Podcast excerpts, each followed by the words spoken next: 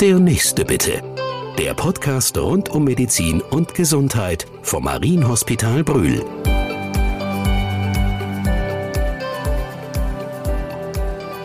Herzlich willkommen im Marienhospital Brühl. Wir sprechen heute mit Andrea Frommer. Die examinierte Krankenschwester ist seit 2010 Hygienefachkraft und immer im Einsatz, wenn es um Hygiene und Infektionsschutz in der Klinik geht. Unser Thema der Sendung heute im Kampf gegen Viren und Keime, warum Krankenhaushygiene so wichtig ist. Frau Frommer, Sie beschäftigen sich täglich mit dem, was die Gesundheit von Patienten und Mitarbeitern bedrohen könnte. Vom resistenten Keim bis zum hoch ansteckenden Virus. Was fasziniert Sie eigentlich an so einer Arbeit? die Größe der Vielfältigkeit, aber vor allen Dingen eben halt die Erreger, die Intelligenz dieser Erreger, die ist so faszinierend. Und eben halt, dass man auch mit vielen Berufsgruppen zusammenarbeitet und dabei eben halt den Mitarbeiter, aber eben halt auch den Patienten immer im Blick behält, um da eben halt ein rundes Bild zu erzeugen. Und damit eben halt auch Infektionen zu vermeiden. Das heißt, Sie sprechen schon jetzt ganz begeistert davon. Wie können wir uns denn eigentlich so einen Arbeitsalltag aus vorstellen? Also das ist ja schon was ganz Besonderes, nehme ich mal an. ja, ist es wirklich. Ich berichte ganz kurz, wie mein Arbeitstag beginnt. Ich fange morgens an eben halt, dass ich mir die Patientenliste ausdrucke. Dort sehe ich eben halt alle Patienten, ähm, die wir im Hause aufgenommen haben oder die eben halt auch bei uns liegen. Da wir ja ein kleines Haus sind, weiß ich halt auch die Isolierungen noch vom Vortag und kann so natürlich direkt erkennen, ob wir auch neue Isolierungen hinzugekommen haben. Und dann geht es eben halt weiter, dass ich dann über die Stationen gehe, dann halt mit meinen Kolleginnen und Kolleginnen das bespreche, ob die Isolierungen noch weiter da sein müssen oder aber, dass wir auch hier sagen, ah ja, wir machen, bis wir einen Befund haben, machen wir weiter eine Einzelzimmerisolierung. Und wir können natürlich auch auf diesem Wege kleine Fortbildungen, also Themen, die ein Erreger, der jetzt gerade auf Station ist, da kann man immer wieder seinen Kollegen etwas zu erzählen und das wird auch sehr dankbar aufgenommen. Das klingt so ein bisschen nach Detektivinnenarbeit. Ist es das auch? Also, dass jeder Tag auch anders ist? ja, es ist jeder Tag anders, weil ja auch eben halt ähm, zum Beispiel diese Beprobungen, die auch zu unserem Alltag gehören. Da gehört zum Beispiel dazu, dass Geräte, mit denen man zum Beispiel eine Gastroskopie beziehungsweise äh, also eine Magenspiegelung oder aber eben halt eine Darmspiegelung macht, dass die eben halt regelmäßig beprobt werden damit man eben halt sagen kann, hier konnte keinerlei Übertragung stattfinden. Oder unser Trinkwasser ist so wichtig, dass wir das versorgen. Frau Pommer, wenn Sie so berichten, wird ja eigentlich ganz deutlich, wie hoch und wichtig das äh, Thema Sicherheit ist. Ich erinnere mich, es war glaube ich 2014, da war das Schreckgespenst eigentlich MRSA, sowohl für die Patienten mit großer Sorge als auch für die Mitarbeiter. Mittlerweile ist das Risiko oder die äh, MSA-Quote um 80 Prozent gesunken, laut Robert-Koch-Institut. Was für eine Wunderwaffe hat da eigentlich geholfen? Eigentlich kann man sagen, ein Wunder, nein, aber wir haben die Möglichkeit entdeckt, viel mehr zu testen.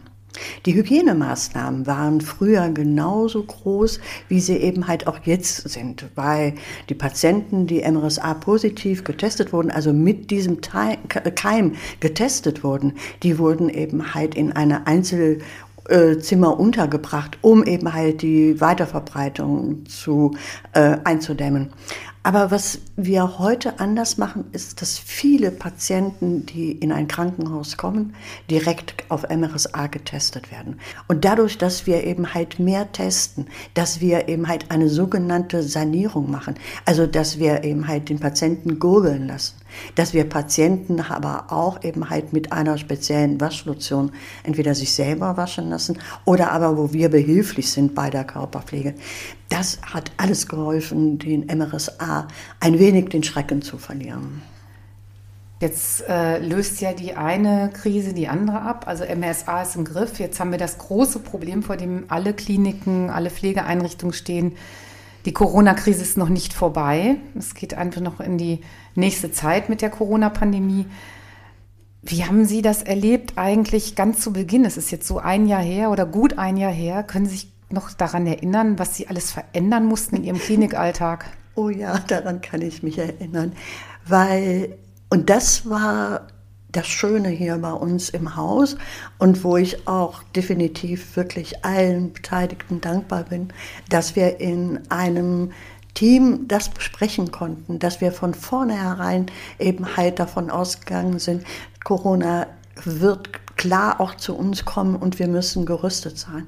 Wir haben von vornherein schon eine Station benannt, die, wenn sobald der erste Corona- oder Verdachtsfall kommt, dass wir diese Station dann öffnen, dass wir eben halt alle anderen Patienten im Haus aufnehmen auf anderen Stationen und dass wir dann eben halt genau diese Station eben halt auch noch mal trennen können zwischen Verdachtsfällen auf Corona und eben halt auch schon bereits positiv getestete Corona-Patienten. Wir haben neue Infusionsständer angeschafft, wir haben Abfallbehälter angeschafft, Sicherheitskitteln, wo eben halt die Wasser undurchlässig und damit eben halt auch Virus undurchlässig sind.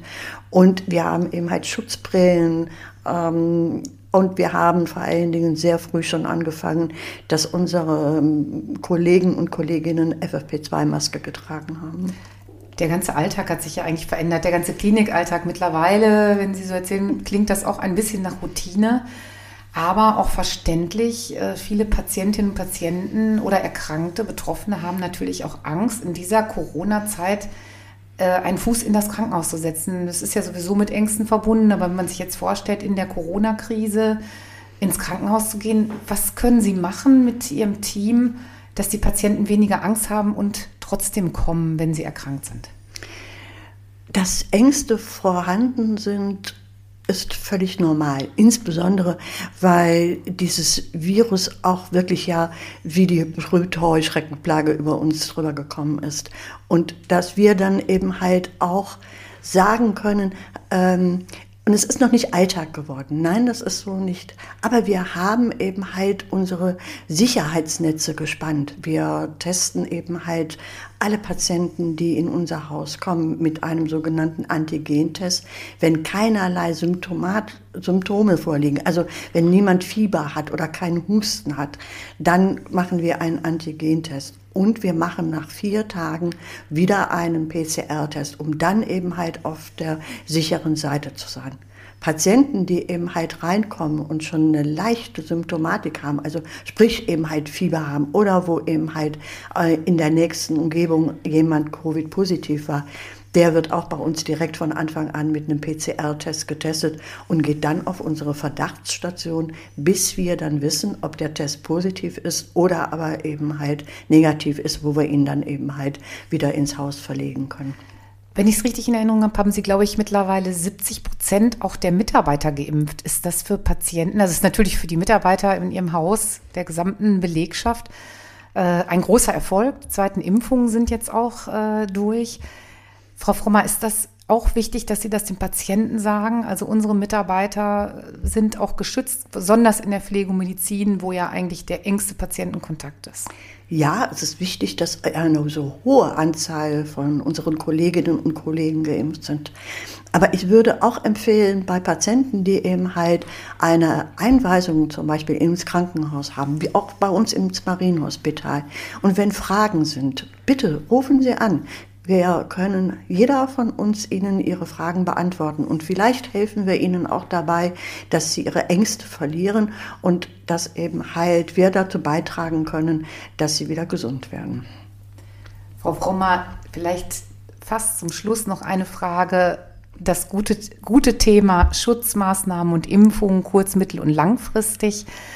Wenn wir jetzt geimpft werden, können wir dann sagen, wir verzichten mal so allmählich auf Maske, Abstand und Handhygiene? Ich sehe schon, Sie lächeln oder schimpfen gleich mit mir. Nein, ich schimpfe nicht und ja, ich lächle, aber nein, da sind wir noch ein wenig von entfernt, weil im Moment spielen auch die Mutationen eine große Rolle und das ist genau das, was uns dazu bringt, bitte noch weiter die sogenannten AHA-Regeln einzuhalten, wie Abstand, Maske und Händehygiene.